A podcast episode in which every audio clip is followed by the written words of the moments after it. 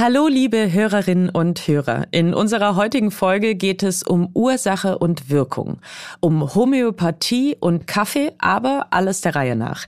Im Interview spreche ich mit dem Neurologen und Medizinjournalisten Magnus Heyer. Und zwar darüber, warum die einen Homöopathie als unwissenschaftliche Quasimedizin abschreiben, während andere deren ganzheitlichen Ansatz schätzen.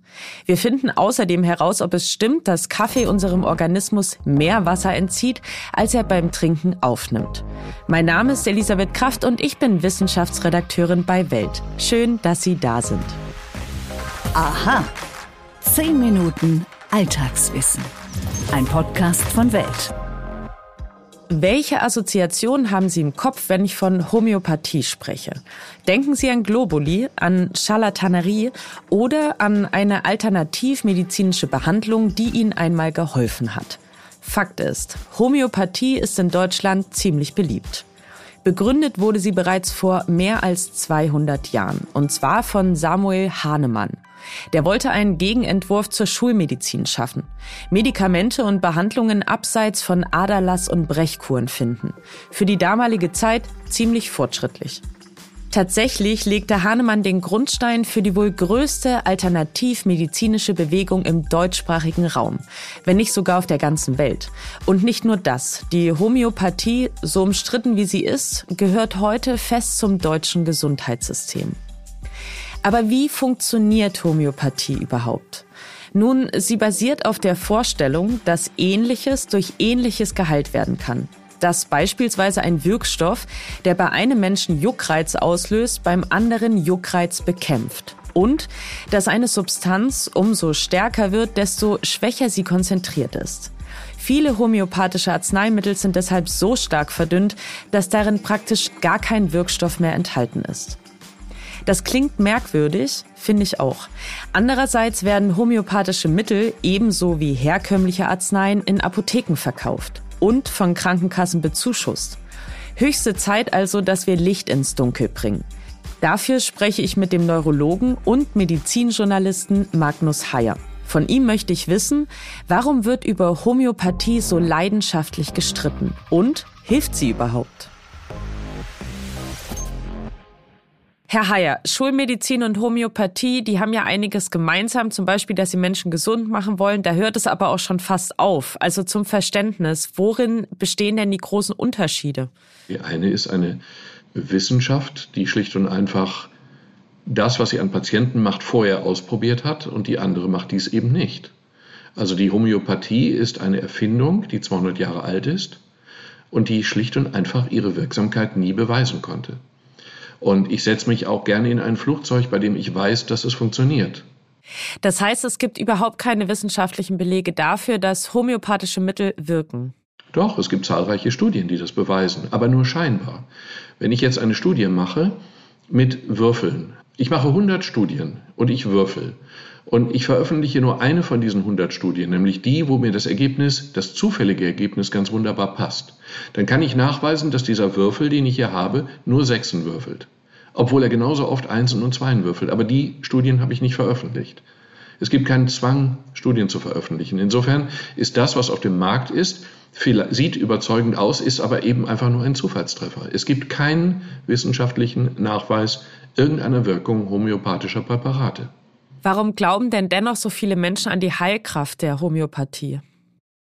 Weil sie natürlich einfache Lösungen suchen und weil Alternativmedizin auch irgendwie total gut klingt und Schulmedizin ganz schlecht klingt. Schulmedizin war auch früher ein Schimpfwort gegenüber diesen wissenschaftlichen Medizinern. Dass wir den Begriff Schulmedizin akzeptieren und selber benutzen, ist die reine Blödheit. Die Leute wollen so etwas glauben und dann tun sie es auch. Äh, die Homöopathen reden auch mit ihren Patienten und das ist ihre Stärke. Ab wann wird Homöopathie dann gefährlich? Was würden Sie sagen? Also liegt das schon darin, dass sie eigentlich nicht wirksam ist? Es gibt drei Aspekte. Also der erste Aspekt ist, sie wird lebensgefährlich, wenn sie ähm, wirksame, hochwirksame andere Medikamente oder Behandlungen ersetzt. Wenn Sie bei einer potenziell tödlichen Krankheit auf eine richtige Behandlung verzichten zugunsten der Homöopathie, dann wird es lebensgefährlich. Sie wird zweitens gefährlich indirekt. Also wenn kleine Kinder lernen, dass sie immer, wenn sie irgendwo mal eine Beule haben, irgendwie gestolpert sind oder irgendwie das Knie aufgeratscht haben, dass sie sofort Präparate bekommen, Pillen bekommen. Dann werden sie darauf geprägt, dass sie auch im Erwachsenenalter eigentlich immer etwas einnehmen dagegen.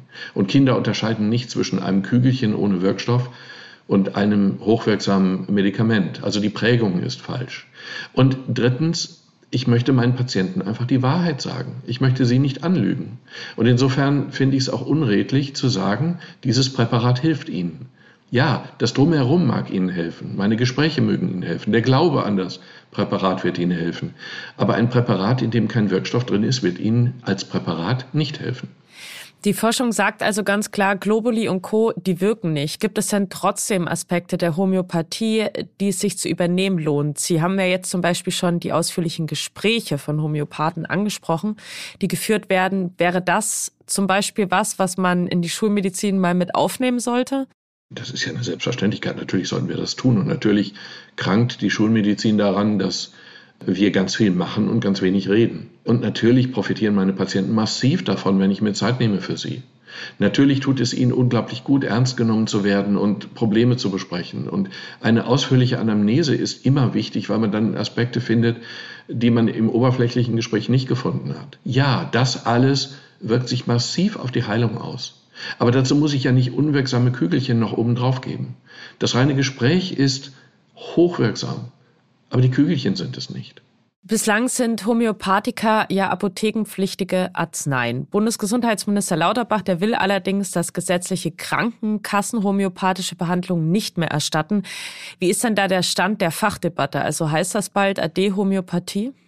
Nein, aber es ist halt die Frage, sollen wir als Gemeinschaft ein Produkt bezahlen, was keine Wirksamkeit hat? Und das finde ich der Allgemeinheit eigentlich schwer zuzumuten. Homöopathika haben den Vorteil, sie sind nicht übermäßig teuer. Aber so billig sind sie am Ende ja auch nicht. Und es geht auch nicht darum, sie zu verbieten. Niemand wird Homöopathika verbieten. Aber man kann sich schon darüber streiten, ob wir diese Homöopathika als Gemeinschaft bezahlen sollen. Und man kann sich auch darüber streiten, ob diese Heilsversprechen legitim sind. Es gibt ja das Verbot, ich darf bei Lebensmitteln nicht einfach behaupten, dieser Schinken macht sie schlank. Das ist nicht erlaubt. Aber bei Homöopathika ist es erlaubt. Das finde ich nicht anständig. Das war Magnus Heyer. Vielen Dank für Ihre Expertise. Ich danke Ihnen. Um zu verstehen, was heute passiert, müssen wir wissen, was bisher geschah. Genau dafür gibt es unseren neuen Geschichtspodcast. Von politischen Intrigen im antiken Rom über die fanatischen Sektenführer in der frühen Neuzeit bis hin zu den großen Eroberern des mongolischen Reichs und ihren Management-Skills. Ich bin Joachim Telgenbischer. Ich bin Nils Winkmar. Und wir finden heraus, was bisher geschah, um zu verstehen, was heute passiert. Höre, was bisher geschah, überall, wo es Podcasts gibt.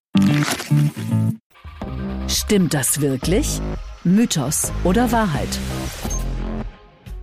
Also ich liebe Kaffee und ich trinke wirklich eine ganze Menge davon, sicher so drei bis vier Tassen pro Tag. Und ich weiß, damit bin ich nicht allein. 169 Liter Kaffee trinkt jede und jeder Deutsche im Schnitt pro Jahr. Mit der Menge ließe sich problemlos eine Badewanne füllen. Und gefüllt ist nach dem Morgenkaffee dann auch meine Blase. Ergibt auch Sinn, denn Kaffee entzieht meinem Körper schließlich mehr Wasser, als ich mit dem Getränk aufnehme. Oder ist das Quatsch? Ja, das ist Quatsch. Was stimmt ist, dass Kaffee harntreibend wirkt. In der Fachsprache heißt das diuretisch. Das liegt am enthaltenen Koffein. Dadurch produzieren unsere Nieren mehr Harn und unsere Blase ist schneller voll. Aber Wasser entzieht uns Kaffee nicht. Der Mythos, der gilt als widerlegt. Dass ich nach Kaffee gefühlt häufiger auf Toilette gehe, liegt einfach daran, dass ich überhaupt Flüssigkeit zu mir nehme. Übrigens, Daten aus Metastudien zeigen, dass moderater Kaffeekonsum ziemlich gesund ist. Demnach senkt Kaffeetrinken das Risiko für Durchblutungsstörungen, Herzinfarkte und Schlaganfälle. Außerdem bietet Kaffee einen schwachen Schutz vor Nieren, Leber und Hautkrebs. Wenn Sie sich jetzt fragen, ja, aber was ist denn eigentlich moderater Kaffeekonsum? Dann kommt hier die Antwort. Drei bis vier Tassen Kaffee am Tag wirken in der Regel positiv auf unsere Gesundheit. Zum Abschluss hätte ich außerdem noch einen Kaffeetipp für Sie. Kaffee Warschau nämlich. Dafür nehmen Sie ein Glas mit zwei Eiswürfeln. Das füllen Sie mit 200 Milliliter Bitterlemon auf. Danach gießen Sie, am besten über den Stiel eines Löffels, Espresso drüber. Ein tolles Getränk, nicht nur für den Sommer, süß, frisch und bitter zugleich. Und damit sind wir auch schon wieder am Ende unserer heutigen Folge angelangt. Ich freue mich, dass Sie da waren und hoffe natürlich, dass Sie auch beim nächsten Mal wieder einschalten. Bis dahin würde ich mich total freuen, wenn Sie unseren Podcast auf den gängigen Plattformen abonnieren. Bei Spotify und Apple Podcasts können Sie uns außerdem eine Bewertung dalassen. Über fünf Sterne freuen wir uns natürlich am allermeisten. Wenn Sie Kritik, Anregungen, Lob oder einen Themenvorschlag haben, dann schicken Sie mir doch einfach eine Mail an wissen.welt.de. Ich freue mich auf Ihre Zuschriften und wünsche Ihnen einen wunderschönen Tag. Ihre Elisabeth Kraft.